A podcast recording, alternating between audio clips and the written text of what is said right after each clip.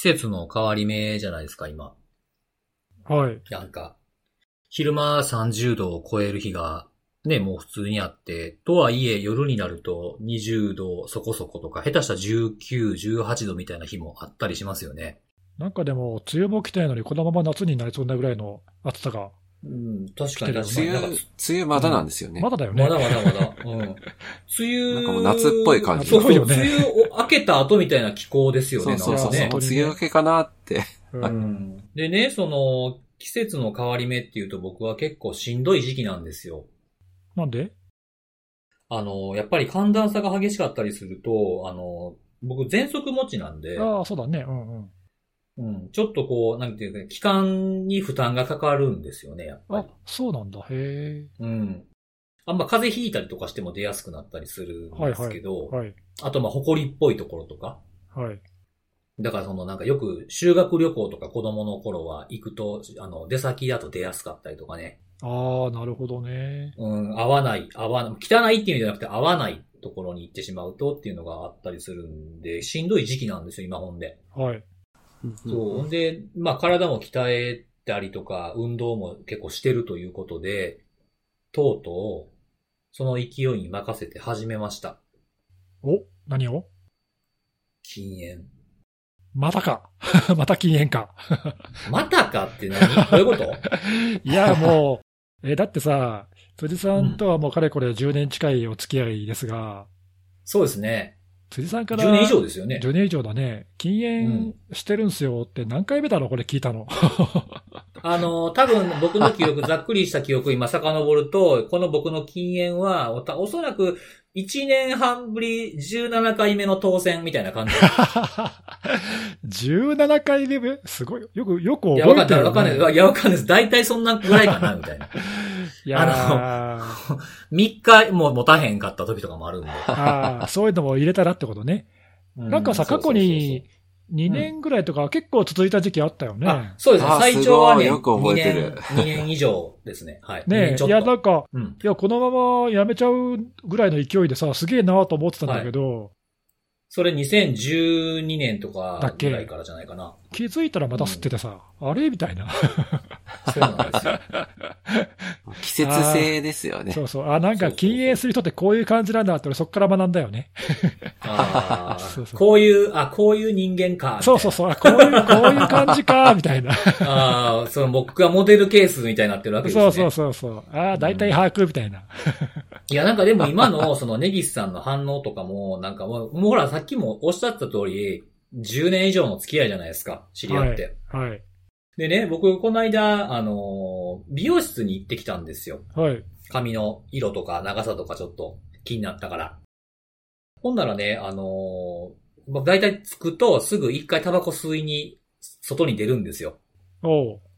うん。で、そこにあの、上着を預けた時に荷物を預けようとしたら、あ、タバコ吸われますよねっていう風に、またはそこの美容室に入って、2年経ってないような女の子うん。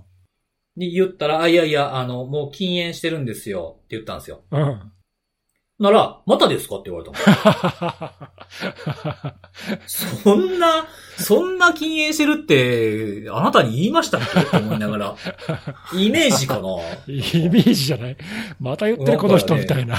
そう、言う人言う人にね、またって言われる感じなんですよあね。ーそういうイメージかもね。うん全然信信用がないというかね。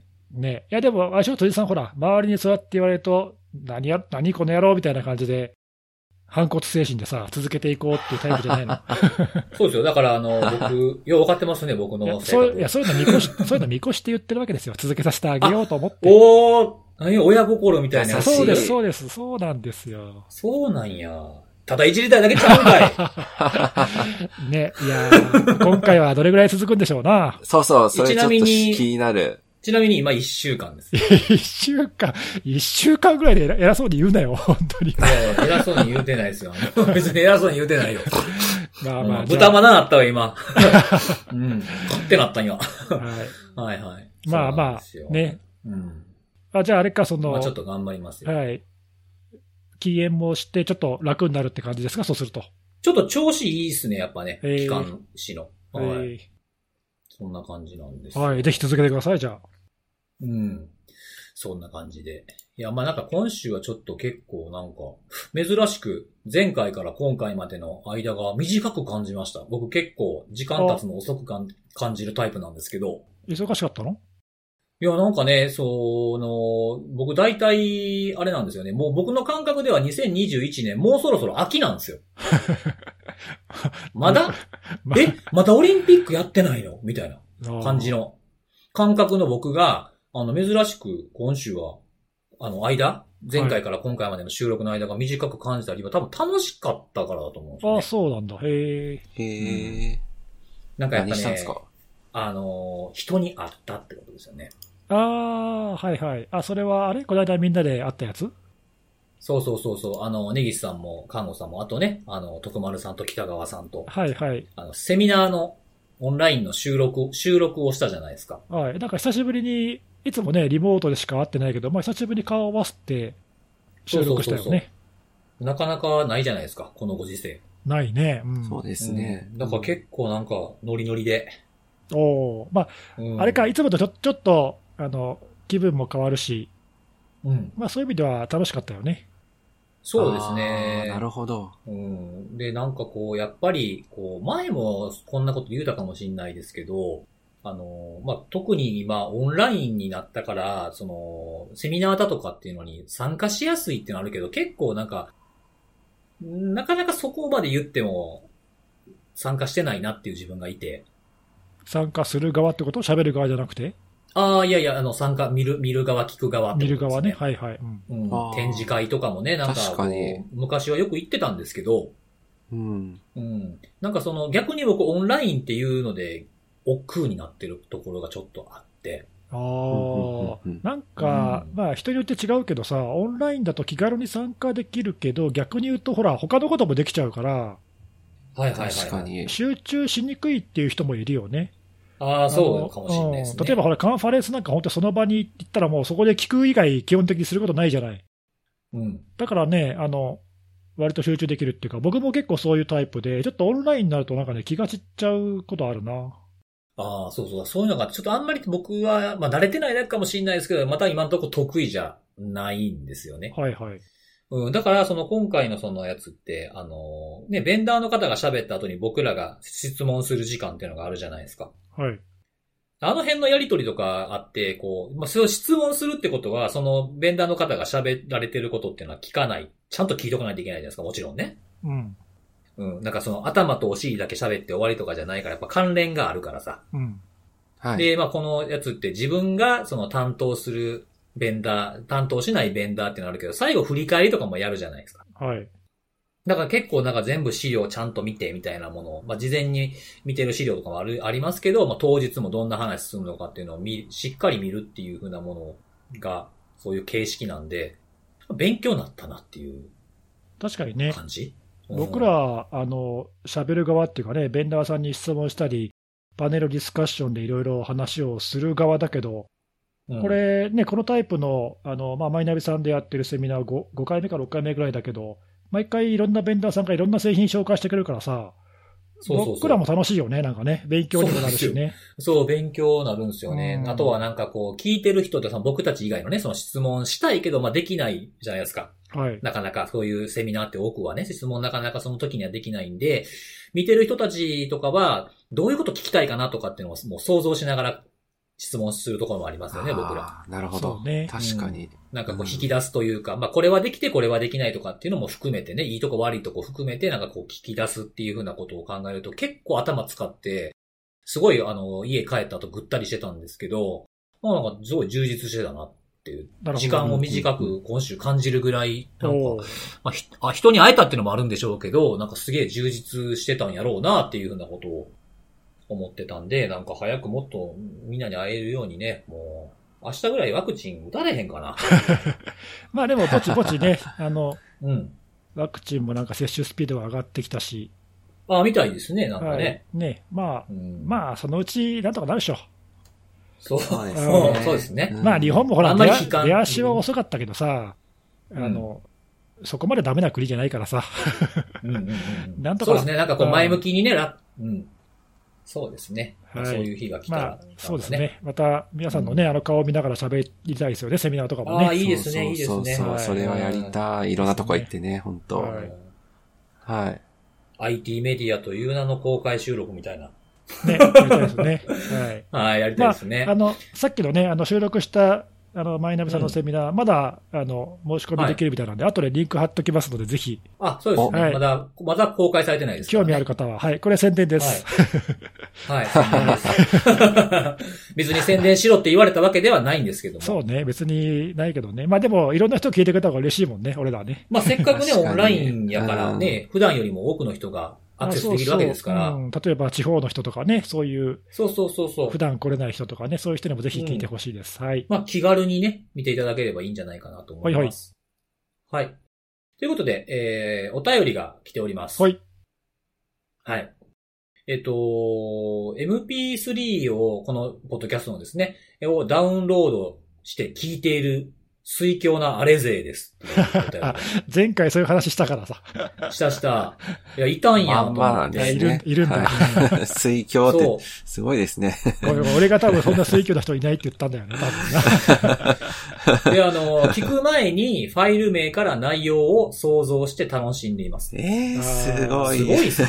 そういう人いるんだコレステロね。ール、そう、コレステロールとついてた時は健康診断の話するんだろうなとか、で、最近のファイル名で好きなやつを書いてくださっていてですね。すごい。えーえー第すごいしか感86回想出て、こないわ。第86回がお気に入りらしくてですね。どんなだっけ？あのー、なん M1 チップの話をした時のやつで、ファイル名が、あの、M1、N1 になってるんですよ。そで、その？時に、そうそう、そうそう、その時に僕ね、I- 僕が iPad mini の話かなんかしてるんですよね。そうだっけ？だから M1 とミニがかかってるっていうやつ。なるほどね。こ細かいね。まあっていうのもね、パッと思い出したように言うてますけど、あの、ソースコード見直したのは内緒です。言われないと思い出せないよね。思い出せないです。うん。多分今見ても思い出せないのもあるかもしれない。はい。まあまあ、そういうのを振り返るのも楽しいですよね。そうそうそうそうそう、ありがとうございます。すね。はい。はい。あとは、えー、以前システム障害対応をしていた時代、多国籍大勢が集まるテレコンの、での、えー情報共有で当時の上司たちの信頼感を生む、落ち着いて、えー簡潔な、えー、これなんて読むんですかね。声、音って書いてなんて読むのこれ。静音でいいのかなまあ、それと、えー話し方に憧れたそうですと。障害時にテンションを緩めてくれる。まあ、これ緊張感ですよね。えー緊張しまくってるのを緩めてくれる、えー空気を読んだユーモアも重要。えーあれの皆様はバランスが良い。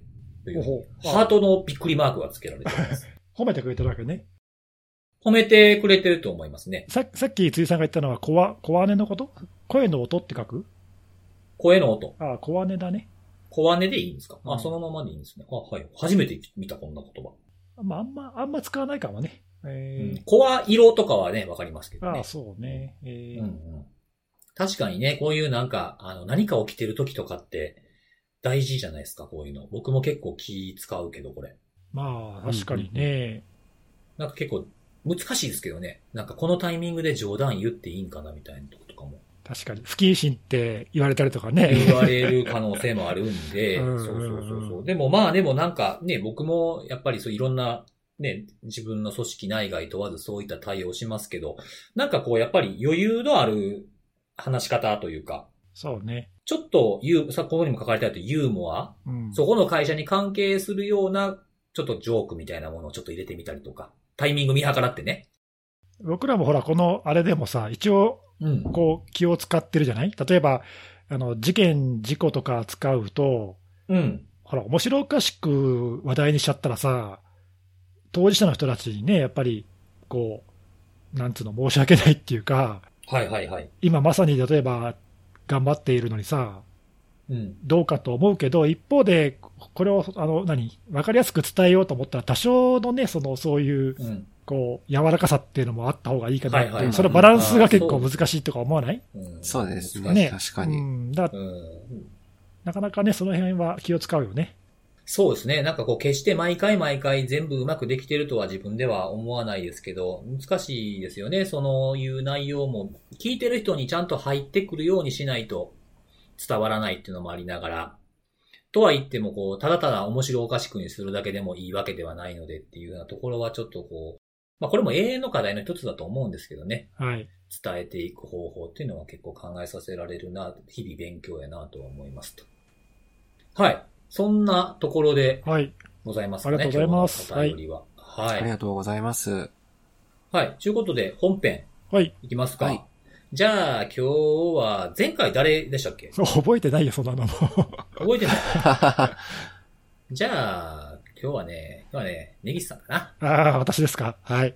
なんか今、お来そうな、はい来そうな予感がした。あ、本当ですか？本当ですか？なんとなく。うんはい。えーはい今日はですね、私は、えーアメリカの FBI ほか、えー複数の法執行機関が協力して行った、まあ、ちょっと大規模な、まあ、おとり作戦って言えばいいかな、あの犯罪者を摘発するう作戦が行われましたっていううプレスリリースが出ていたので、ちょっとその内容を軽く紹介したいなと、ほはい、思うんですけど、う。まあ、この手のね、あの国際協力での作戦って、まあ、たびたびあるんだけど、今回のは特にちょっとね、こう、変わってるっていうか、なんていうの、手が込んでるっていうか、すごいこれ苦労しただろうなっていう感じなんだけど。えっ、とね、成果としてまずね、あの、世界中でトータル800人以上が一斉摘発されていて、で、なんかね、ものすごい量の麻薬とか覚醒剤とか、そういう違法な薬物をこう取り締まって差し押さえたりだとか、まあ、とにかくすごい、いい過去に類を見ないようなこう成果が上がっているんだけど、一体これどうやってやったかっていうと、それが、その方法が面白くって、まあ面白いって言ったらあれだけど、どうやってるかというと、えっとね、まあ、十何カ国の法執行機関が協力してるんだけど、主に主要な役割を演じたのはアメリカの FBI と、オーストラリアの AFP っていうところなんだけど、えこの2つが中心になって、え犯罪者が使う暗号化のチャットサービスを、まあ、密かにその FBI と AFP が自ら運営しているサービスを、まあ、犯罪者に使わせて、それと気づかずに使わせて、ほうほで、まあ、ほら、犯罪者ってね、あの、やっぱり、例えばシグナル使ったりとかさ、まあ、いろいろあ、の、エンドツーエンドでね、暗号化して、法執行機関にも中身見られないようにって、まあ、すごく気を使ってるじゃない？今時の犯罪者ってね。そうですね。なので、まあ、そういうのに敏感なんだけど、まあ、そこに目をつけて、えーあらかじめ、えーまあ、バックドア入りのというか FBI とかが、メッセージの中身を見れるような細工を施したサービスを、密かに犯罪者が使うように仕向けて、で、えーまあ、それをね、まあ、2年間ぐらい運営していて、うん。で、その間にこう収集した、そのまあ盗聴、全部盗聴してるからね、そのメッセージを収集して、証拠を集めて、まあ、摘発したという、すごい大掛かり。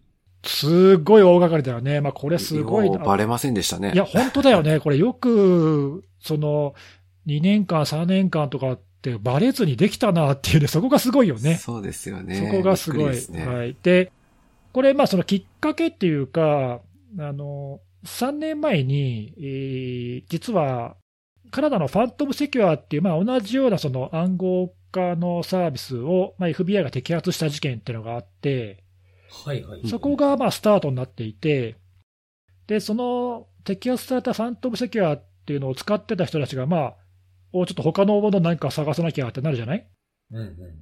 で、そこにまあ目をつけて、で、もともとこれ鍵になった人物っていうのが一人いるんだけど、うん。この人、まあ、この人犯罪者なんだけども、そのもともとその摘発されたファントムセキュアっていう、まあ、あー携帯端末、暗号化されたセキュアな携帯端末の、まあ、販売に関わってたんだね。ディストリビューターだったって書いてあったんだけど、うんうん。販売に関わっていて、で、それが摘発されちゃったんで、まあ、実はこの人、密かに自分でもお金投資して、別のお代替の代わりになる暗号化あサービスをまあ作ってたんだね、この人ね。うんで、作っていたんだけど、まあ、摘発されちゃったんで、自分も罪に問われるということで、これ、あの司法取引をして、あ、ならではですね。そうそうそう。あ、これ日本ではできないわと思ったけど、できない。はい。えっ、と、まあ、法執行機関と司法取引をして、自分の罪を軽くしてもらう代わりに、いや、実は今、あの、代わりになるサービス作ってるんですよと。うんうん。これを FBI に提供しますと。言っおー、で、えーその、それがアノムっていう、まあ、今回、い使われたあーサービスなんだけど、これをお FBI 側に提供して、えーそこにその法執行機関がいつでもメッセージを盗聴できるような、まあ、マスターキーをあらかじめ仕込んでおいて、で、この人ね、その自分はさ、もともとファントムセキュアっていう摘発されちゃったけど、そのサービスの販売に関わっていたので、もともと犯罪者の集団にそう人脈があったわけよ。うんなんで、それをうまいこと使って、あの今度新しいサービスができたよということで、おえー自らその犯罪者グループに積極的にそれを売り込んだと。いうことで、まあ、最初はなんかね、オーストラリアでこうベータテスト的に軽く始めて、そこからだんだんだんだんこう口コミで、こう まあ、犯罪者の手段にも多分口コミってあるのかどうか分かんないけど、こ のこのアノムってサービスいいぞみたいな感じで、えーまあ、ディストリビューターが増えていって、犯罪者だけがこう使える、犯罪者のためのサービスっていう触れ込みで、徐々に徐々に広まっていったと。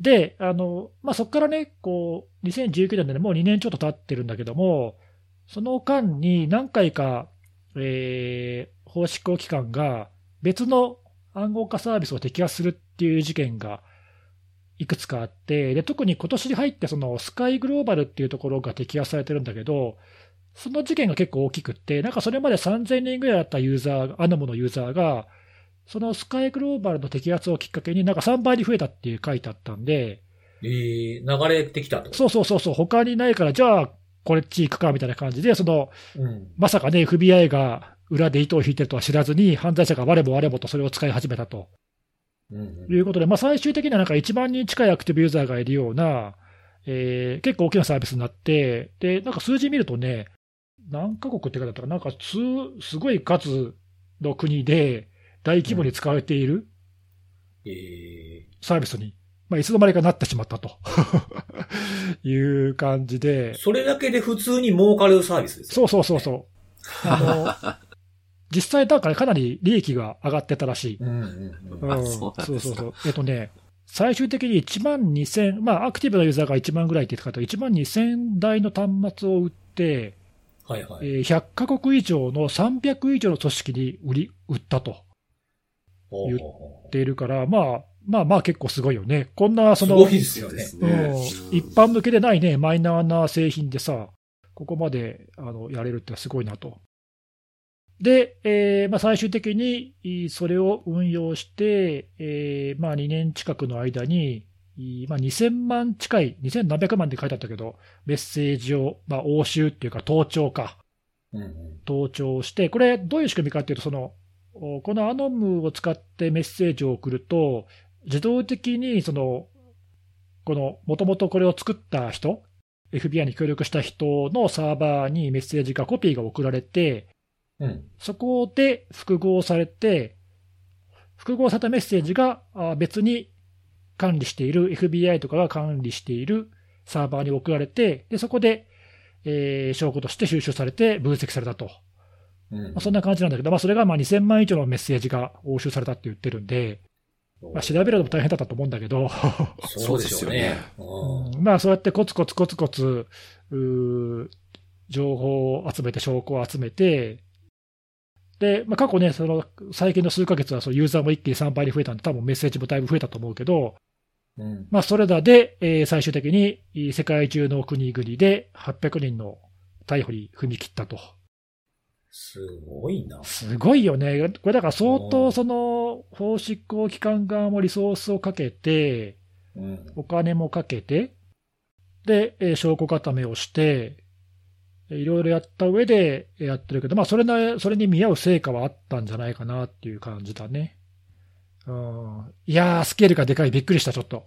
なんか押収した、あの、ものとか、そのものの量とか台数とか書いてますけど、すごい数ですよね。すごいよ。8トンのコカインとかさ、うんもういきなりわからないです22トよ。ン、22トンのマリファナとかさ、トン、トンだよ、トン。はいはいはい高級自動車55台とかもちょっと笑っちゃったんですけど 確かに。55台の高級自動車っていうね。どん、どんだけだよっていうね。重機250兆とか。うん。いやーだからまあ犯罪者側もさ、その、うん。ね、暗号化されてるメッセージで、まあ、安全だと高をくくってね、いろんなことを喋ったんだろうね、うん。きっとね、そこで。うん。うんうんううんんまあ、あの、はい、まあそういう、これは、あの、グッジョブって感じだね。素晴らしい成果こ。れ、でも2年間やってたんでしょ？2年か近く。まあ最初に取り組み始め始めてからもう2年以上だね。うん。そうですよね。で、その、これ、携帯の端末とかを1万2000台ぐらい専用端末みたいなの売ってるんですよね。そうそうそう。なんか、あの、アンドロイドの端末上にカスタムした、カスタマイズされた OS と、お専用のアプリが乗っかってるっていう、まあそういう専用端末にして売ってたみたいだけどね。こんだけの台数って使わせてたのに、誰も解析しなかったんですかね？いや、えっとね、実は、これ、このアノムって怪しい動きをしてるって解析して、言ってる人とかもいたんだよ。あ、いたんや。うん、はいいたんだけど、まねまあうん、いたんで、だからもしかしたらその、これはちょっと避けた方がいいって言って避けてた犯罪者もいたはず。ああ、はいはいはいはい。だけど、まあ、結構その、有力な犯罪者グループからだんだんだんだん浸透させていって使わせていったので、うん。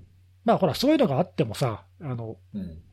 え、みんな使ってるし、みたいな感じ。になるっていうか、なんかこう、根拠なく意見じゃないのみんな使ってるからさ、みたいな。あとこういうのってほら、他のサービスと同じでネットワーク効果っていうか、あの、一人二人使ってても全く意味がないけど、使う人が多くなればなるほど使いやすくなるじゃない？そうですね。うん、連絡を取るのに相手も同じサービスを使ってる必要があるので、うんうんうん。なんでね、なかなかその、摘発、こうやって摘発でもされないと乗り換えにくいっていうかね。確かにロ、ロックされちゃいますもんね、そういう意味でね。多少、その、そういう乗り換えにくさっていうのはあったんじゃないかと。まあ、ただね、その、この基礎帳とかにも書いてあるんだけど、やっぱり、あの、しなんていうか、周到なっていうか、注意深い犯罪者は、あの、チャンネルごとで使うサービスを分けてたりとかしたケースもあるらしくって、うん。だったら単にこのアノムっていうサービスだけじゃなくて、他のね、類似のサービスって他にもサイファーとかいろいろあるんだけど、うん。他のサービスとかはなんか複数使い分けてる人たちもなんかやっぱいるみたいね。なんで、えー、だから全然その疑われてなかったわけじゃないらしい、どうも。うん。うん、ただ、あの今回、一斉摘発で公開されるまでは、まあ、そんなに広まってなかったっていうかね、みんなその犯罪者側は安全だと思って使ってたみたい。いやー、だからさっきさっきの、ね、話だけど、うん、こんだけの規模でさ、1万台以上使われてるサービスで、うん。内部の情報が漏れずにっていうか、FBI が裏で糸を引いてるっていう人がバレずに、よくできたなっていうかね、確かに。すごい。すごいよねその辺の情成果が、成果がちゃんと出てますもんね。うん、情報の管理も徹底しててすごいなっていうか、やし、これ、まあ、この、700件以上の家宅捜索で800人逮捕して、さっき言ったみたいに何々何トンとかの押収品ですごい金額抑えてるじゃないですか。はい、だこれもすごい大きな成果やと思うんですけども、こういうことされるよっていう抑止効果というか、あ、そうそう、それもあると思う。ね、こう、ね、犯罪者に対してのこう疑心暗鬼にさせるっていうところも、なんか効果として大きそうですよね。多分それも狙いのうちに入ってるんだろうね、きっとね。うんと思う、うん。これでだって、え、じゃあ、こっちのサービスは大丈夫なの？とかさ、うんうんみんな誰でも思うもんね。そうそうそうそう。そうなってくると、結局シグナル？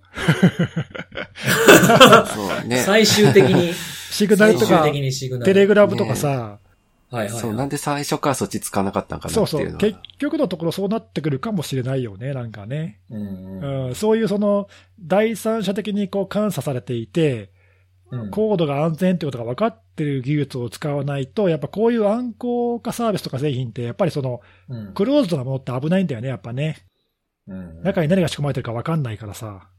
図らずもそういうことをなんかね、表してしまったよね。うん。うんなんかこれ僕このニュース、ちらっと見たときに、はい。あのーそのことの顛末までは僕ちょっと追いかけてなくて知らないんですけど、昔ね、90年代とかにあった、アノニマイザーっていうサービスご存知ですか？ああ、あったあったあったね。うん。あれは実は FBI が運営してるんじゃないか説みたいなのを。そうだったっけ？昔聞いた。そうそうそう。そこまで覚えてないわ。あれどうやったんかなとか思って、またちょっと調べてみようかなとかも思っちゃいました。まあなんかでも、この手のっていうかね、いろいろやっぱり、ここまですごくはなくてもさ、例えば、うん。児童ポルノとかをこう提供しているのはとあのサービスとかがあったときに、うん。それをね、摘発したけど、しばらくそのまま FBI が運用していてとかさ、ああ、ありましたね。そういうのも前に過去に事件にあって、それでね、その知らずにそのまま普通に使ってた人たちを一斉に検挙したとかね、はいはいはい、はい。まあ、そういうのもあっあたりとか、うんうん。まあ、結構そういうのがあるよね。いや、イケイケですね。いけいやり方がけいけいけいけですね。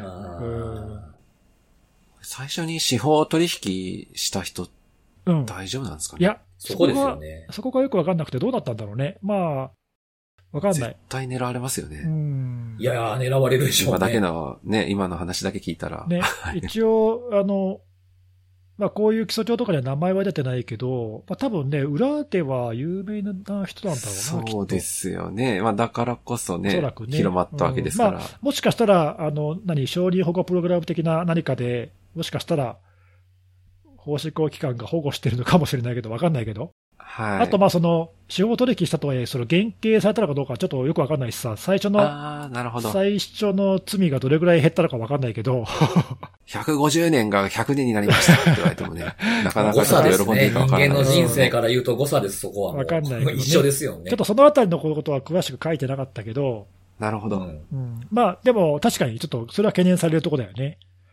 確かにそうですね。はい。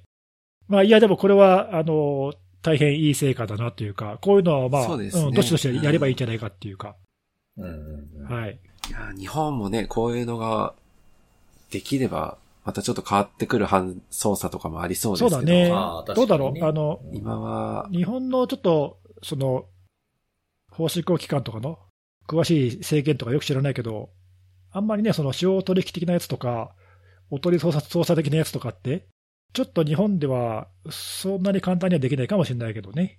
うん。はい。かりました。ありがとうございます。はい。じゃあ次は僕がはい。行こうかなと思っておるんですけども、今日ちょっと僕が紹介したいなというか、あの、まあ、今日だからというわけでは特になかったんですけども、ずっと、あの、まあ、このポッドキャストでも何度か、えー、取り上げてるというか、まあ、こワードとしてよく出てきていると思うんですけども、あの、アタックっていうフレームワークあるじゃないですか。マイターのアタックフレームワはい。ーク。はい。前にこのはいポッドキャストでも、はい。俺が紹介したんだっけな？なんか紹介したのさんが一番初めに紹介してくださってたとそうだね。うん。はい。思うんですけども、それちょっとまあバージョンも上がってきてるっていうのもあって、前々からね、ちょっとこう、こういうことが、こういうとこが範囲ですよとか、こういうところは見えますよみたいなものを改めて紹介したいなとずっと思ってたんですよ。おーいいですね。うん。で、そういうふうに思ってて、こう、ふつふつ思ってたことも忘れかけてた。忘れた 忘れたんか。よく忘れ、うん忘れたんあの、人は悲しいぐらい忘れていく生き物なんでですね。どっかで聞いた、それ。どっかで聞いたことあるね。うん。あるんですけれども、えっ、と、CISA が、あの、アメリカのね、はい。えー、ベストプラクティス for、えー、マイターアタックマッピングっていう、まあ、ガイドラインみたいなものを出したんですよえね。ー、うん。で、それをちょっとまあ僕も、あの、アタック結構好きなんで、あ読んどかななと思ったんで、ちょっと今回紹介してみようというふうなところです。はいはい。はい。で、まあそのアタックって何っていう話なんですけども、まあ要はある、あの実際の攻撃とか、攻撃者が使ってくる手法であるとか、あとまあ攻撃者の目的みたいなものと、あ、目標みたいなものですね。そういったものをこう、えー分類したナレッジベースっていうのは一言で言えば、そういうもんなんですけれども、まあ、それはいろんな役に立つわけでですね、まあ結局僕が言いたいのは、その攻撃が来てて危ない危ないっていうふうに聞いて、で、多くの場合は、いきなりサービスとか製品みたいなものに、えー目が行ってしまうっていうのがあるんですけど、実際の攻撃がどうなっているのかっていうのをやっぱり知っておかないといけないので、こういうものに皆さんにも触れていただきたいなっていうふうなところがあります。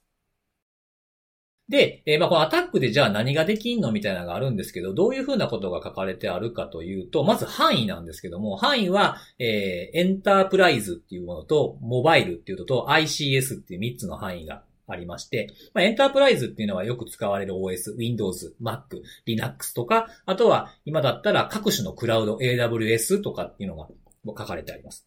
で、あとモバイルは、まあ、名前の通り Android、iOS に対する、まあ、どういった攻撃かとか、あと ICS は産業用の制御システムで、そういったカテゴリーがまず分かれてあって、そこに対する、えー、どういった、えー、攻撃をしてくるのか。よく言われる TTP ってやつですね。えっ、ー、と、タクティクス、テクニクス、プロシージャーかな？っていうのがあって、それぞれに分かれて説明があります。で、このタクティクス、テクニック、えー、と、えー、プロシージャーって何、何やねん？って話なんですけども、タクティクスっていうと、えー、まあ、いわゆる、えっ、と、攻撃者が達成しようとしている目標っていうふうに、えー、捉えるのがいいのかなと。これまあ僕なりの解釈も含まれてますけど。で、目的、あ、ごめんなさい、目標なので、言い換えれば目的を達成するための1フェーズっていうふうに思うんですね。なので、例えば、初期アクセスとか、え、そのマルウェアを実行するとか、そのマルウェアを実行しても、そのずっと動き続けないといけないので、永続化するにはどう、永続化させるとかっていうふうな目標まあ、1対 N ですよね。目的と目標っていうのは、えー、仕事していく上でもそうですけども、それと1対 N になっているのの、えー、1目標がタクティクス。これはあの、現在14個に、えー、あって、えー、このアタックで説明されるときには TA から始まって、プラス4桁の数字で裁判されているものです。で、このタクティクスを達成するために、まあ、1対1か1対 N になるっていうふうなものは、それをどうやってそれを達成するのか。初期アクセス、一番初めのま攻撃の初手ですよね。それをするためには、じゃあどうやってそれを実現するのかっていう目標を達成するための、まあ、いわゆる案とか策みたいなものに当たると思うんですけども、えそれが、えテクニック。これは、え、t から始まるやつで、さっきは ta だったんですが、t から始まるプラス4桁の数字で、現在185個が登録されていると。なので、まあ、タクティクスを、えー、達成するための1ステップですね。なので、これタクティクス1に対して、えー、テクニックが複数の場合もあります。で、そこからさらにサブテクニックっていうのもあって、これは、えー、t から始まる4桁の数字のテクニックに、えー、加えて、ドット、区切りでその後に3桁の数字がつくという、もうより細かい、より詳細なもので、えー、現在365個の登録がされていると。なので、例えば、テクニックのところに、え、OS の認証をダンプする、取得するっていう風なテクニックがあったとしたら、それを実現するために、えっ、と、LSASS のメモリから取る。っていうのもあれば、えー、Linux とか、えー、Unix 系の OS だったら、エトセの PassWD とか、エトセの Shadow から、えー、認証情報を取るっていういろんな、えー、サブテクニックがあると。これは OS ごとに変わってきたりとか、えー、手法が細かく説明されているっていうような構造になっています。で、さっき言った最後のプロシージャーっていうところなんですけども、えー、これテクニック、サブテクニックが、えー、どういったところで使用されたかっていうようなところですね。例えば、マルウェアが使ってたりとか、まあ、マルウェアとか、あと攻撃に使われるようなソフトウェアですね。そういったものが、えー、あったりとか、これはエモテットとか、えミミカッツとかっていうようなものがあって、頭文字が S から始まるやつです。で、え攻撃者のグループ、まあ、APT グループとかってよく言われたりしますけどその人たち、まあ、その人たち、そのグループが、え使ってきたものに関しては、え G ですね。G から始まるもので分類されて、その中にいろんなテクニックとかがあって、この人たち、このツールは、こういうふうな、手順、テクニックを使ってきます。っていうふうな説明で体系立てて書かれてあるものです。で、まあ、それぞれのえテクニックに対してページを開いていくと、これもぜひ皆さんのアタックのページを見ながら、えー、聞き進めていっていただけるといいかなと思うんですけども、それぞれのテクニックに対しては、ミチゲーションっていう、まあ、緩和策ですね。M から始まる数字4桁ですね。のやつが現在42個登録されている。まあ、この攻撃に対してはこういうふうにすれば緩和、もしくは止めることができますとか、検知することができますっていうふうなものが書かれてあって、非常にすごくやっぱり改めて見ると整理されているような内容になっていますというふうなものなんですね。で、このレポートなんですが、タイトルにもあるように、マッピングというふうに書いているんですが、まあ、そういったいろんな、えー、出ている情報、まあ、いろんなベンダーが出しているレポートだとか、もしくは自分たちが経験した攻撃とか、そういったものを、えー、アタックにマッピングしようみたいなことが書かれてあるんですが、そのためには何をするのかっていうことが6つ書かれてあって、えー、振る舞いを発見しましょう。その振る舞いを研究しましょう。えー攻撃者の戦術を特定しましょう。テクそのテクニックを特定しましょう。サブテクニック、今さ今まで説明したやつですね。それを特定しましょう。で、それをつ、それを、えー特定していって、アタックに割り振っていって、えーその結果を得ることができたら、その結果を他のアナリストの結果と比較してみましょうとかっていうふうに書かれてあるんですけど、こんなんできますかね、すぐに。そもそもさ、はい。そもそもそのアタックにマッピングしましょうって言ってる、うんななんでマッピングするの？え？もう一回もう一回もう一回お願いします確かに。何のためにマッピングするの？そうそう何のためにマッピングするのか、あ、それが分かれば何が嬉しいのかってこそうそうそう。とですよね。なんでマッピングすると、そんなややこしいことを、その辻さんが今言ったように、やらなければいけない。ややこしいことをしてしてまではい。してマッピングっていうのをすると何が嬉しいねんっていう。そうですね。それの、まあ、まあ、いわゆるそのマッピングしたものの使い方っていうふうなところになるのかなと思うんですけど、これもあの、いいくつか挙げられていて、例えばまあ自分たちが経験していないような攻撃とかでも、えこういう攻撃があります、こういうふうなツール使ってきますっていうふうなところでアタックにマッピングすることによって、じゃあそれ自分たちに、の環境に置き換えて考えてみたら、これって防御できてるんやっけっていう実際の攻撃と自分たちの状態のギャップを特定することにつながったりとか、あとは今まで実施してきたえー防予防のえー策とかが、えー有効に働いているのか、これちゃんとここで止まるかなとか、最後まで行かずにどっかで発見することができるかなっていうふうなことにも使えますし、あとは、えーレッドチームとかそういった、えーことをされている、えー組織であれば、その手順に従って攻撃をしてみるというふうな訓練にも使えるっていうふうなところですね。ええ？ちょちょっと分かんなかったけど、はい。これマッピングするって言ってるのは、はい。誰、誰がやるの？誰がって、えっ、と、僕たちが、守る側がですね。守る側が何をマッピングするの？えっ、と、攻撃してくる脅威、手法。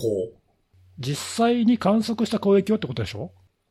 あ、えっ、と、実際に観測、あそうですね、自分たちだけではなくて、えっ、と、いろんなベンダーから出てるレポートからもですね。ああ、そういうことなの？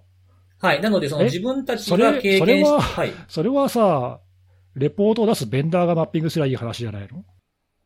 まあでもしてくれてないのもあるから、そういうのを活かそうってことは、まあ書かれてありました、ああ、そういうことなのね。ちょっとそこが多分聞いてる人分かんないんじゃないかと思うんだけど、あ、はいはいはい。一つはだからさ、使い、まあそのマッピングしようぜって言ってるのに、うん。に一つはその守る側が、うん。実際に自分たちが受けた攻撃が一体何なんだというのを分析するために、はい。まずはそのアタックのフレームワークでマッピングしてみましょうと。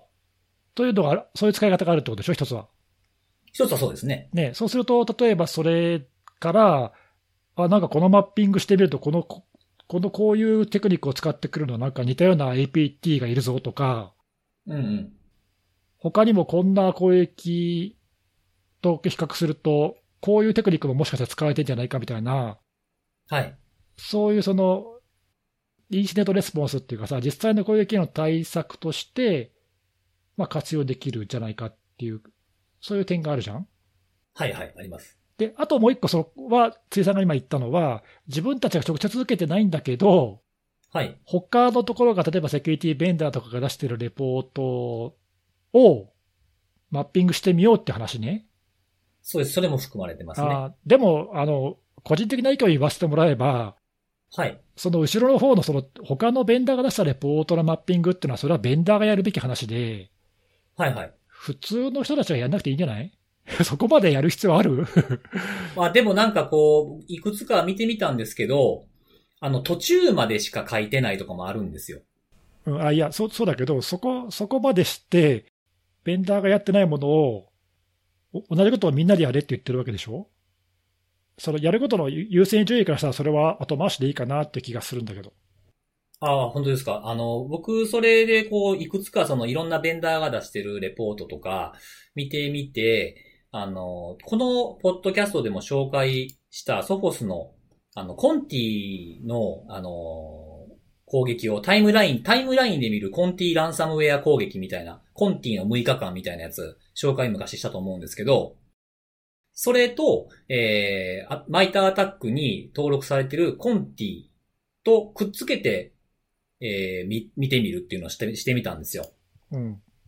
そうすると、えっと、いくつかは、あのーコンティ、その登録されてある、アタックに登録されているコンティのところは、その実際のコンティの動きのところが主に書かれてあって、えどうやって入ってきたかっていうようなところは、もちろん入ってないんですよね。まあ入ってくる方向もいろんな方向が、経路があるので、そこはマッピングされていないので、じゃあこの事例と、えーコンティっていうようなことをすると、その1個のレポートと組み合わせれば、えー今回のこの事例を全部網羅的に見ることができるみたいなことも、えーできるかなと思って、実際に僕マッピングをするっていうようなことをやってみました。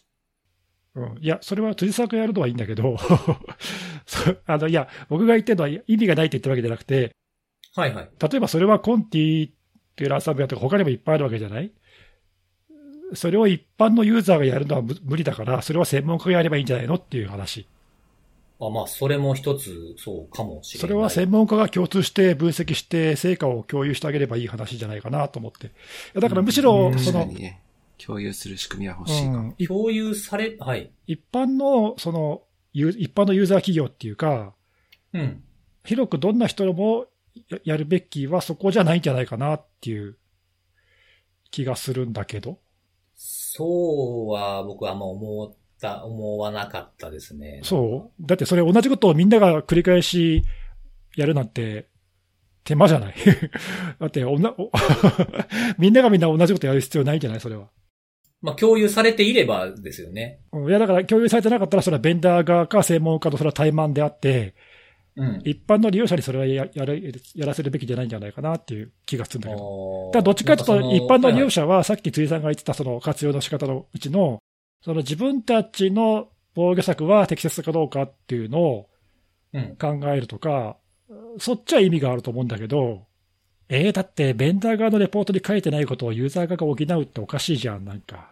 まあ、本来は書いててくれてた方が僕はいいと思うし、あの、TA がな、TA の何々、T の何々とかっていうふうなものだけではなくて、本当にこう綺麗にマッピングしたものを提供してくれてたらいいとは思うんですけど、まあそれがなかなかないっていうのと、まあ自分たちの情報を集めてる中で、そういうマッピングするっていうふうなこと、まあその一、一から全部作るっていうのは大変かもしれないですけど、出ているレポートからつまんで、えー作っていくっていうふうなことをしておいた方が、いきなり渡されても、えーあんまり入ってこないんじゃないかなと思うんですよ、ね。、あいや、だからさ、もうすでにあるベンダーとか、すでに大半の最近のベンダーは全部アタックのフレームワークで分析したレポート出してくれてるから、その全部が全部じゃなくて一部抜けてるかもしれないけど、うん。まずはすでにあるものを活用するのがまず最初なんじゃないかなっていうか、うん、だってそのあるあるもの足り足りてないから、このマッピングを自分たちでやろうっていうのはその、その次の段階なんじゃないかなっていうか、難しいことをやろうとしてないかっていう話よ。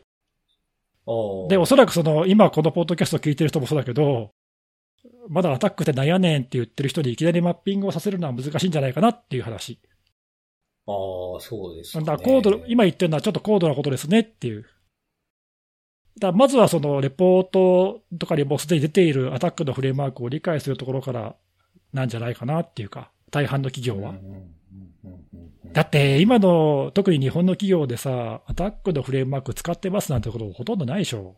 あんま聞かないですね。なんか知ってるけど、みたいな。っていう気がする。だからこの、あの、CISA のレポートは、ちょっと、ちょっと高度なこと言ってんじゃないかなっていう、僕の意見ね、僕の意見だけど。で、そうそう。で、僕ね、そのさっき言ってたやつ、これ結構そんな、なかなか言うてそんな簡単にできひんでっていうふうなことをさっきちょっと僕言いましたけど、これできますかねってことを言言いましたけど、うんあの、いきなりは難しいと思ってて、そのさっき、あの、コンティと、その実際の攻撃があったやつの、その差分みたいなものを一個のやものにまとめる。まあ、これ画像、あの、ポッドキャストのページに貼っときますけど、こんなん作りましたみたいなやつ貼っときますけど、あの、マッピングするだけでも結構どこに何があるかとかピンとこないんですよ。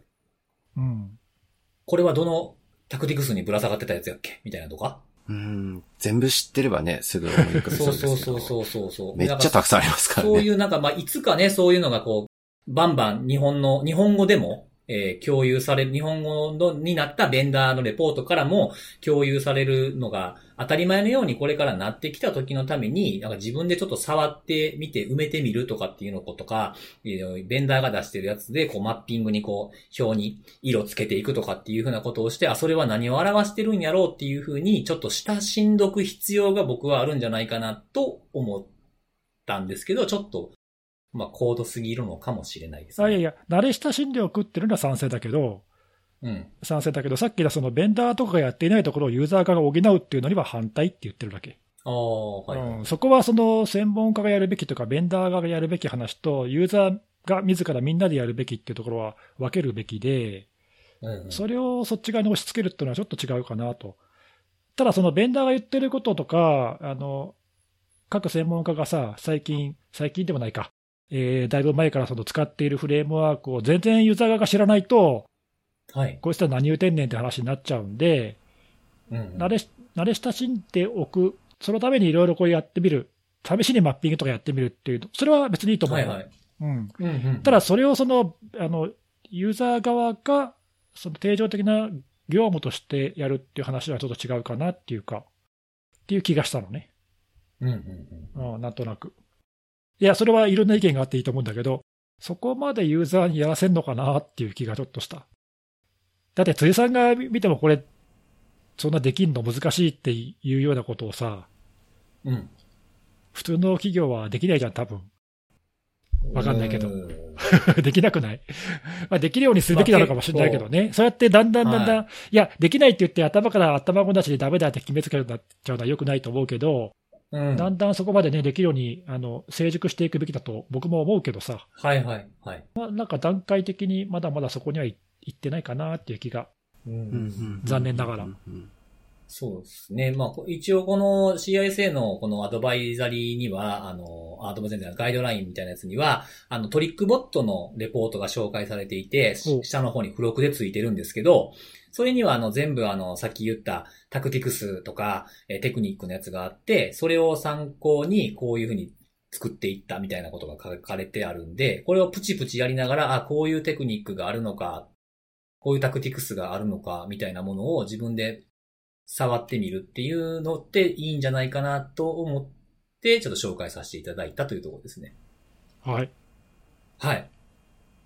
以上です。はい、あのはい、これ聞いてみて、ちょっとやってみようって思った既得の方はぜひやってみてください。はい。まあなんか情報共有とかの面では、やっぱり、ね、さ、まあ当然一般企業がっていう話は、当然それはあるんですけど、なんかその被害に、まあまあ、まあな、遭ってしまった企業が、その、情報共有っていう意味で攻撃手法の共有とかをするっていうシーンがやっぱりもう結構求められてるところはあるので、そうそう、それは僕も賛成、はい賛成で、自分たちが受けた攻撃を分析をして、このアタックにマッピングして、公開するっていう企業が出てきたら、これは素晴らしいよね。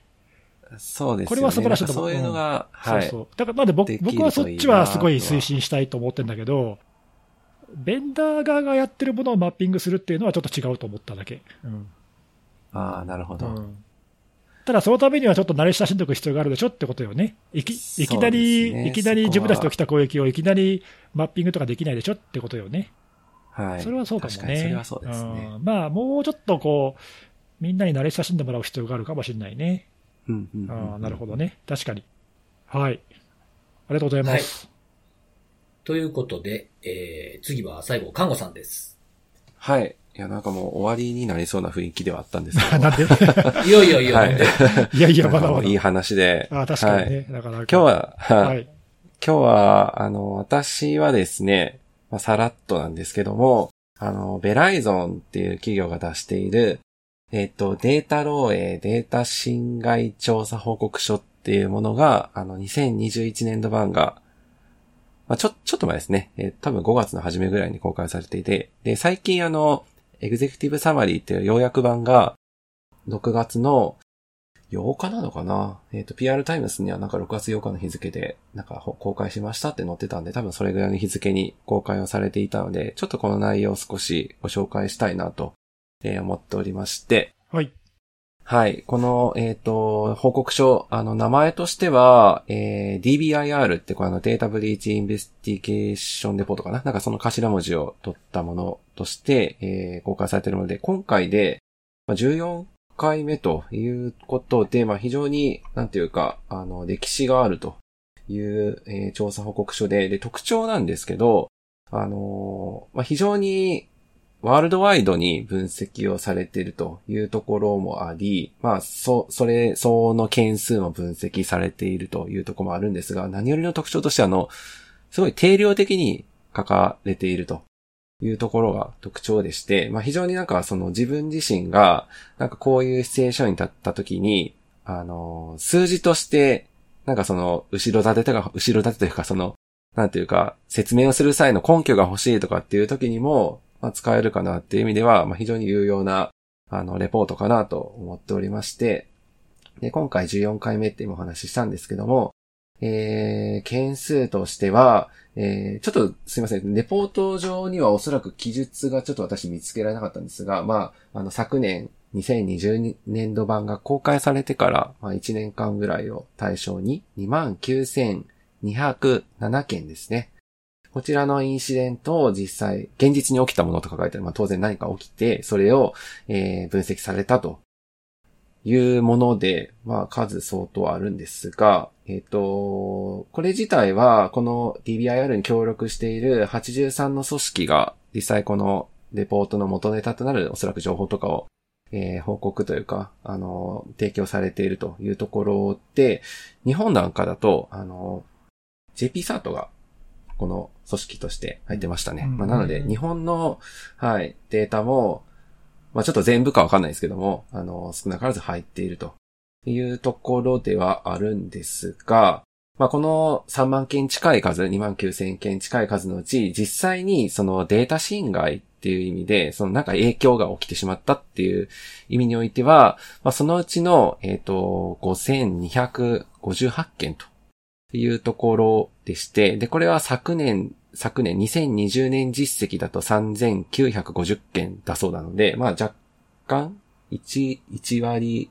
2割ぐらい増えてるというところではあるんですが、まああのコロナ禍というところもまあ多少注目はされているというところではあるんですけども、やっぱりランサムウェアに関わるところとして、えー、まああとフィッシングか、フィッシング攻撃というところでは、えっ、ー、と、フィッシングが、えっ、ー、と、何パーだったかな ?11% だったかな？えっ、ー、と、で、ランサムウェアは、えー、6%増加というところで、まあ、あの、依然として増加傾向にあると。で、実際の数で言うと、えっ、と、ランサムウェアはデータ漏洩侵害として先ほどお話した、何件でしたっけ？えっ、と、5000件ぐらいのうち10%程度を占めておい、占めていると。で、これは昨年度比で2倍以上というところなので、まあ数字としても、まあランサムウェア実際、あの、なんだ、被害件数として顕著になってきてるよねっていうのが、まあもちろん、あの主観的というか、あのニュースとか見てもそれは感じるところなんですけども、まあ数としても、えー、それを実感できると。で、これ10%っていうのは、そのデータ漏洩侵害を引き起こす要因の、えー、第3位というところだそうです。で、他にも、あの、まあ、要約とかっていうところで、えー、興味深いところ書かれていたりするのは、あの、漏洩侵害の85%件数で何件だえっ、ー、と、4492件に、えー、何らかの人的な要因が絡んでると。いうところであったり、まあ、やっぱりその認証情報えー、クレデンシャルスタッフィングっていうんですかね。あの、なんか ID パスワードが取られてしまったりとかなんては、まあ一番わかりやすい例ですけども、実際にその、漏洩侵害が起きている61%相当に、えー、認証情報が関わっているというところがあったりという話もあり、まあ、あのー、なんだろうな。まあ見てる、私もそうです多分あの、ネギスさん、ついさんもそうだと思うんですけど、まあ見てる先としてはそんなにはまあ、ずれてないのかなっていうのは、まあ少し安心したところではあるんですけども。ちなみに今のさ、人的要素って言ってるのは、あ別にあれだよね、その内部不正とかそういう意味ではなくて、例えば、なんか人的ミスとか、はい、なんかそういう、その機械的なものだけではない何かが原因で起きているっていう、そういう意味なんだろうね、多分ね。そうですね。フィッシングとか、あとなんだああ、そうかそうかそうか。ビジネスメール詐欺とかも。ああ、はい、なるほどなるほど、ね。そうかそうか。そういうのは自動的なやつなんで、結局社員が騙されるとか何か何かしらそういう人的要素が絡んでると。そういうことか。あ、単にその外からエクスプロイトズドンって打ち込まれたとかそういうだけじゃないよっていうことだね。そう、それだけではないってことですね。それが大半を占めてると。はい、まあ、それは直直感っていうか、だいぶあの一致するよね。確かにそれはそうだよね。そうですね。うんうんうんはい。全くそういう人手を介さずに全自動で感染を広げるワームみたいなやつってのは、まあ今少ないもんな。確かにそうですね。うん。だからやっぱり着目すべき点っていうのが、あの、まあ、おぼろげながら見えるのかなっていう感じもしますね。こういう数字とか見てても。それは、あれ？人にもっと注力せよとかそういうこと？ああ、そう、そうですね。はい。まあ人、まああるいはその人が使ってる、うん直接人が触ってる領域っていうんですかね、端末とか。それでもあれだはいよね、その、ちょっとレポートの中身全然あの知らずに言ってるというか、関係すること書いてあったかどうかちょっとうろうろ覚えだけどさ、その人の関わる面をもっと減らすような取り組み方と、人の体制をもっと上げるような取り組み方と、まあなんかいろいろあるよね。そうですねその人の人的要素をなんとか減らそうと思ったらさ、なんか単純にね、あの、何？日本企業とか好きそうだけどさ、教育とかポリシーを徹底しますみたいな、はい。まあ、大体再発防止にかかれるやつですよね。よくあるやつ、はい。まあ、これも確かに人的要素に働きかけてるけど、なんかええ。効果薄そうじゃない、まあ、それだけじゃないよねっていうところは、。ねなんかむしろそのありそうですよね。人が介してもエラーが起きないようにというか、漏洩とかそういうのが起きないような、なんか機械的な仕組みとかをもっと普及させるとか、うんなんかそういう人の失敗を前提とした何かをやっていかないと難しそうとか、なんか多分そういうのにつながっていくんだろうね。確かに。うんいや、でも実際フィッシングとか、その詐欺とか、なかなかもうなくならないっていうか、もうね、何年前からあるんだよっていう感じだもんな。確かにね。なるほど、なるほど。あーそういうのっていうのが、こう、こういうレポートから見えてくるわけですね。はい。まあ、あとは、あれか、インシデントの分類パターンっていうのをなんか機械学習で、さっきの多分3万件ぐらいのやつだと思うんですけど、それを分析してパターン別に分けてるっていうのもやられていて、で、これ多分これまでもやってたのかなで、で、その中でなんか新しく2つカテゴリーというかパターンが作られていて、で、そのうち1つはもうさっきまあ話してたようなそのソーシャルエンジニアリングはいはい。のパターン。で、もう一個が、あのーこれは、えっ、と、システム侵入っていうカテゴリーというかパターンがあって、これちょっと説明そのまま読むと、システム侵入では、ランサムウェアの展開など、目的達成のために、マルウェアやハッキングを利用する複合的な攻撃を経験しています。っていう、まあ、なんか若干直訳っぽいのが書いてあるんですけども。複合的な 経験していはい。ます。経験しています。誰が経験してんねんみたいはい。はい。まあ、これが新しく追加されており、で、まあ、興味深いのは、もう、本当っていうのはあるんですけど、まあ、ランサムウェアの99%がこのパターンですってもう、ズバッと書かれてますね。ん本当かっていうのはあるんですけど、そんな、そんな数占めるんだっていうぐらいですかね。なんか、もうちょっと、割合的には99までいかないような感じがしたんですけども、まあ今は本当に、このパターンが多数を占めてるっていう感じなんですかね。うんまあ、少なくともこのブライゾンのレポートで分析した中ではそうですってことだよね。はい。うんはい。で、あとは地域別の分析ですと、まあさっきのソーシャルエンジニアリングがどの地域でもトップなんですけど、これちょっとなんでなのかは説明なかったんですが、あ、あれか、やっぱり金銭目的って書いてあるな。えっ、と、北米だけ、北アメリカだけ、あの、第2位がさっき言ったシステム侵入。なんですよで、えっ、と、アジアパシフィック、APEC は、えー、システム侵入は上から4つ目 ?4 つ目でだいぶ少ない。うんうん結構地域差があるんだね。はい。なんかその辺は差がありますね。欧州とかもシステム侵入は2つ目なので、まあ、北米がシステム侵入の割合が、まあ比較的高めというところではあり、まあ、なんか、さらっと抱えてる、あの、分析の内容としては、金銭を容易に収益化できる情報を、まあ、求めるような、そういった金銭目的の攻撃者による標的となっているためっていうなるほど。感じですね。はい。まあだから、これ考えたら、まあ来年とか再来年とかね、あの、こんなような状況にアジアパシフィックがなっててもおかしくないとうんいうことも、まあ、言えるのかなっていう感じはしますね。うん。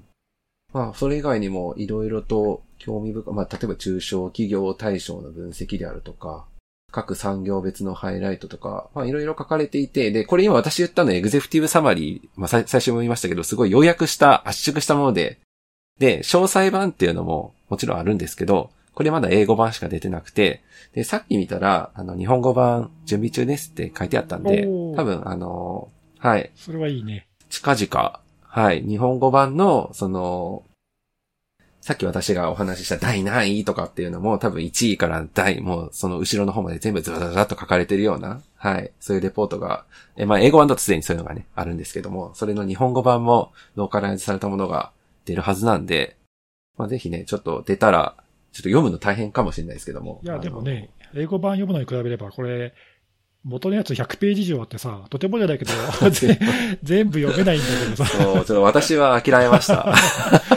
いや、本当はね、隅から隅まで読みたいとこだけどさ、ちょっとはね、い一個のレポートでそんな時間かけて読んでる時間ないないっていうか。そうなんですよ。さらっと読むのも大変じゃないですか、ね英語だとね。やっぱりどこに重要なものが書いてあるんだろうっていうのも調べるのその点、やっぱりね、日本語だとね、さささっと斜め読みできるからね。はい。そうそうそう。おそうなんですよ。で、それが近々出るんはいで。まあ、読んでて気になるところとかがあったら、去年はどうやったんやとかも気になりますもんね。そうだよね。そうですねう。ん。。はいい。対比とかも確かレポートに書かれてたんで。あの、こういうレポートさ、その、やっぱり調査手法とかいろいろ違うから、なかなかね、あの、違う種類のレポートと比べるのって若干難しいところはあるんだけど、同じ手法でこう、十何年続けてると、やっぱり経年でね、見た場合っていうのは、やっぱり、その変化っていうのがすごく捉えやすいからね。そうですよね。うんうん。いやだから昨年とかどうだったかなっていうのは、やっぱ当然思うもんね。そういうのと見比べてみると、なかなか、その、今のトレンドっていうかね、変化が追いやすいから、わかりやすくていいよね。なんかね、何パー増加っていうのをどういうふうに何パー増加してきたのかっていうのとかやっぱ気になるかな。ね、うん、そうそうどこぐらいから現れてきてとかね、そういう脅威がそうそ何かと入れ替わったとかね、総数は、あの、伸び率はこっちがすごいけど、総数はこっちの方がまだ勝ってるとかね、そういうのをこう見たいっていうのはありますよね。そうね。なんか、あの、割と、その3万件近いインシデント、まあ、かなり網羅的に扱っているし、そのまあ長年培ってきたものもあるし、それさっき川口さんが言った、その客観的な数字として表されているんで、はい。まあ、あの第三者が見ても、ね、評価しやすいっていうか、そうなんですよね。ねその点はやっぱりうんすごい思いうます。ん、すごく参考になるよね。うんはい。はい。結構ね、このレポートさを参照している記事よく見かけるからね。そうそうそうそうそう、全然他社の人がこのレポート参照して、そうね、そう。あのうん自社のブログで書いてたりなんていうのは普通にあるんで、ねうんまあ、まあ、あの、みんな知ってると思うんですけど、はい。改めて、はい、最新版出ましたよ、ということで、はい。はい、紹介させていただきました。ありがとうございます。まあ、あの、とりあえずね、今の時点で少なくとも収まりだけは出てるから、はい。収まりだけ目を通すだけでもいいですよね。うんそうですね。はい。ありがとうございます。はい、ありがとうございます。ということで、今週も3つのお話をしてきたんですけども、最後おすすめのあれの前に、はいグーニーズみんな見たかな？ああ、そうだね。先週紹介した。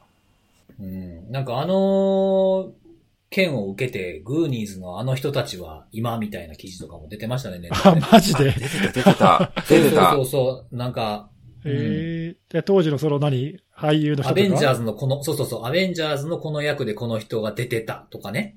あ、そんな人いるの？うん、こういうのの、えー、要はみんなが知ってるような作品の、えー、この声優を担当してたとかね。へえ、うん、結構そのいろいろな人たちが。今は、今は、みたいな。あ,、まあ、あの人は今的な感じのやつで紹介されてる記事とかもいくつか上がってたんで、やっぱり金曜ロードショー影響力あるなっていうね。すごいですうね。ん。まあ、それだけみんなに注目されているというか、みんなが望んでた映画だったんだなっていうのを、えー思い、思い、思い、思わされました。うんはい。なんかちょっといい言葉言おうと思ったら 全然出てけえへんから。まあこういう時もあるんですよね。そうですね。はいはい。まあ、グーニーズ見た方はなんか感想とかもお教えていただければ嬉しいなと思いつつ、今週のおすすめのあれは、えー、曲です。おうん。えーと、看護さんはピンとこないかもしれないです。僕もギリギリなんですけども、えっと、渡辺真知子さんっていう方の、はい。だいぶ古いな。唇よ、熱く君を語れっていう曲。わかりません。あ、存じ、存じ上げないですか？聞いたらわかるかもしれないけど、ひょひょっとしたあ、ら本当ですか？あの、ぜ昭ひ。昭和時代のはい歌謡曲でしょ、それきっと。まあだって僕が生まれた次の年ですからね。昭昭和、めっちゃ昭和だ。そうですよ。辻信弘御年1歳の頃の曲なの えーで。タイミング、タイミングによっては最悪まだ0歳の可能性がありますからね。えーえ、それは一体どんな曲ですか、これはね、あのーあの、最、去年ですね、2020年に、あのー CM で使われてたんですよ。へえ。うん。え、そうなんですね。そうんあのーずっとずっとこの曲、いつか紹介しようと思ってて、忘れてて。で、その CM が流れているテレビ番組の録画をたまたま流してて、あ、これ紹介するの忘れてるって思い出した曲なんですけど、はい。あのまあ、結構ちょっと話題になって、まあ、賛否両論、えー、意見が出た CM ではあるんですけども、カネボウの CM で使われていまして。で、あのー1980年のこの、えー曲が出たこの年の、えー、カネボウの CM でも、この渡辺真子さんが、本人が歌ってるやつがその80年の CM で使われてたのが、40年ぶりに同じカネボウの CM で使われたってやつです。へえ、そんなことあるんだ。うん。で、まあ今回のその、まあ今回とかまあ去年ですね、2020年の CM で使われたやつは、えーまあ新たに編曲し直して、CM 用に作り直して、えー歌っているのも、えーこの本人ではなくて誰かが歌ってる。まああの、公表されてないんですね、誰が歌ってるかは。あ、そうなの？ええ。はい。で、まあ、その CM の、まあ、言っていることとかっていうのが、ちょっとこう、プチ炎上みたいなのをしちゃったというか、まあ、ちょっとそれ、どうなんみたいなことを言う人も、まあ、最近、いろんな意見がありますから、そういったことでちょっと話題にもなったんですけど、あの、CM に流れる曲自体は映像ともしっかり合ってて、すごくいい曲ですし、今風にアレンジして、この昔の原曲は僕一応聞いたことあって知ってるんですけど、まあすごい今風になってて、全然今の曲として聴けるような感じの仕上がりになってるんですね。その CM は、あの、カネボウの台湾の、えー YouTuber アカウントで聞くことができます。ほう。ぜひ、はい、それを聞いていただければいいんじゃないかなと。原曲の方は、えー、どうなんですかね。あの、アマプラの延長で聞けるのかどうかはそこまでちょっと僕まだ見てないんですけど。はい。そもそも CM 全然わかんないし、どんな曲だったかも全くピンとこないから、ちょっと聞いてみないとわかんないな。本当ですか。もうぜひね、これはそうですね、あの、あ、なんかいい、なんかエモーショナルな感じの歌ですよ。あーエモい感じですか。うん。え唇よ熱く君を語れの時点でもうエモくないですか？ー、タイトルが？うん。わかんないい。や、なんかなんかい、こんな、今、今風ですよね。そう。逆にですね。なんかこう、なんていうんですかね、こ、こんなタイトルつけれる？今って。確かに。うん。今なんか、あの、ライトノベルとか結構そういう感じのワンワンセンテンスな、ラノベですか。それなんかどんどん長くな、長いタイトルみたいな感じのやつ。はい。確かに。えー、そうなんですよ。すごいこう、熱いというかね、いいですね。熱いって、まあ、熱く語れって言ってる時点で熱いんですけれども。うん、まあ、あの、ただね、歌詞の中に出てくるワードとかはちょっとやっぱ昭和を感じさせるというか、あそうなんだ。うん、あの、歌詞の冒頭とかね、A メロのところとかなんて、あの、南風は女神とかね。はい。そういうのがあったりとか、あとあの、去年越しの人はシルエットシャドウとか。